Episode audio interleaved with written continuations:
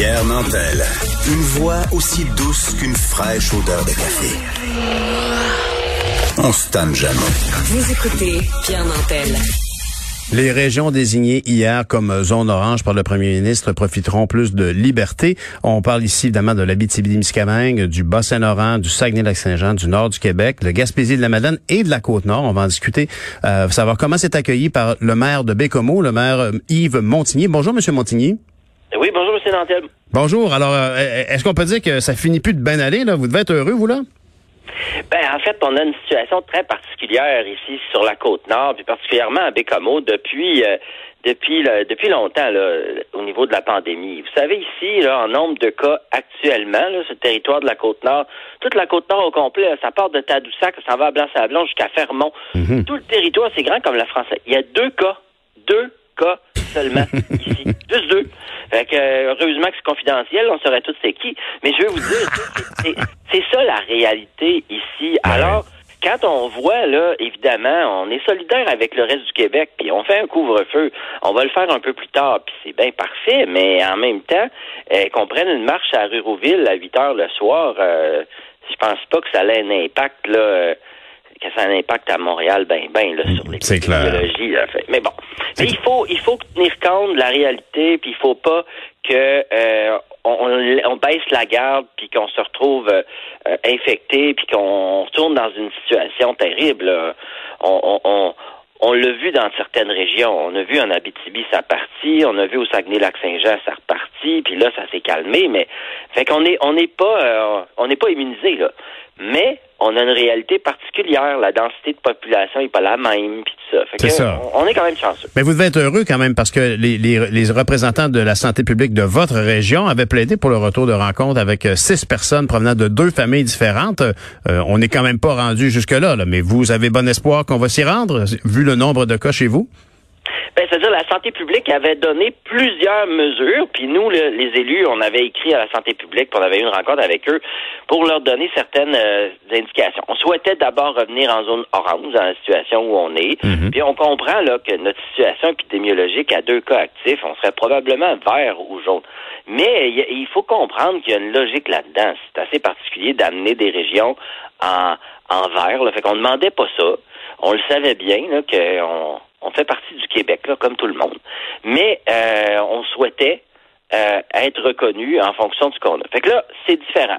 On, à, à la Saint-Valentin, on va pouvoir aller euh, aller souper là, des restaurants avec euh, avec notre blonde, puis on va pouvoir euh, faire certaines activités. Puis les commerçants ici là, euh, c'est une maudite bonne affaire qui rouvre maintenant parce que et- et quand tu ouvres un commerce à Bécamo, dans une ville de 22 000 habitants, mais qu'il n'y a pas autour plein d'autres municipalités, là, c'est toutes des petites municipalités autour, il n'y a pas un afflux majeur de personnes qui vont aller au commerce comme il va y avoir, par exemple, je sais pas, à Sherbrooke ou à Mhm. Québec, comment- parce qu'il y a une densité de population, puis il y a du- des clients potentiels beaucoup plus qu'ici. Fait que c'est la reprise là, de l'ouverture d'un commerce, ça fait pas la file, là.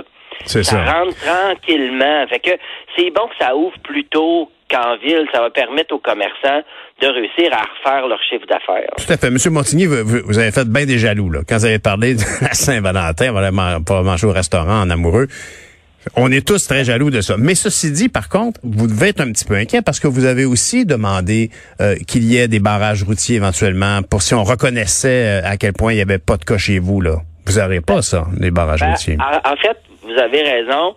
Ce qu'il faut comprendre, c'est que la mesure de couvre-feu qui est maintenue à 9h30 dans notre région, à 8 heures de route de Montréal, à 5 heures de route de Québec, à presque 3 heures et demie là, de Saguenay, là, on vient pas souper à Bécomo à Saint-Valentin puis repartir chez eux pour coucher avec un couvre-feu euh, ici à 9h30 puis chez vous à 8h. C'est pas possible. Donc, vous comprenez là que on est quand même content, puis c'est l'hiver, fait que le, le touriste qui viendrait s'établir en, en, en, en véhicule récréatif sur la plage, ça se peut pas. Mhm. On est en tempête à matin. Alors, vous comprenez que dans le contexte actu- actuel, c'est pas pareil comme c'était en période euh, du printemps ou Mais oui. Donc, Ben oui. il y a de certaines nuances en fonction de la situation. Fait que il faut comprendre ça, qu'il y a une logique dans les affaires, puis bon. OK. On aurait, on aurait souhaité ça. On l'a pas. C'est pas une catastrophe dans la situation où on est. On pense pas qu'on va avoir une tonne de, de, de visites euh, Mhm. non, non planifiées, désagréables. Bon. Bon, ben, Monsieur Montigny, vous êtes toujours aussi constructif. Parlant de construction et de constructivité, euh, vous avez fait l'objet quand même de pas mal d'intimidation. Euh, vous, vous en êtes Oui. plein. Euh, la situation s'est-elle calmée un peu? Et j'aimerais juste vous demander, est-ce que vous allez pouvoir vanter les mérites de votre région auprès des prospecteurs de Bitcoin? J'espère que vous pourrez nous en dire un petit peu plus. Ben oui, écoutez, d'abord, Bécamo, c'est une ville particulière. C'est une ville qui a son réseau de distribution électrique. On fait partie des quelques villes au Québec chanceuses qui sont capables de, vendre du courant, comme Hydro. OK. Fait que comme, comme ville qui est capable de vendre du courant électrique, là, nous autres, d'avoir un client qui dépense 12 mégawatts, là, ben c'est de l'or, ça. Ça nous permet, nous autres, d'aller chercher un profit de la vente de l'énergie électrique. Ça nous permet de réinvestir ces profits-là pour pas taxer le citoyen.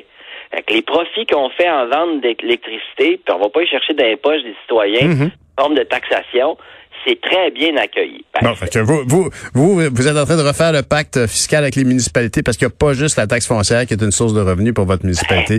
Ben, c'est un plaisir de vous parler, ben, Monsieur j'ai cette moi, je suis chanceux, hein? Ben, absolument. Ben, ça fait du bien d'entendre des gens de bonne humeur pour de bonnes raisons. Merci beaucoup, Monsieur Montigny. Bonne journée. Hey, merci, bonne journée. Yves Montigny, qui est le maire de Bécomo.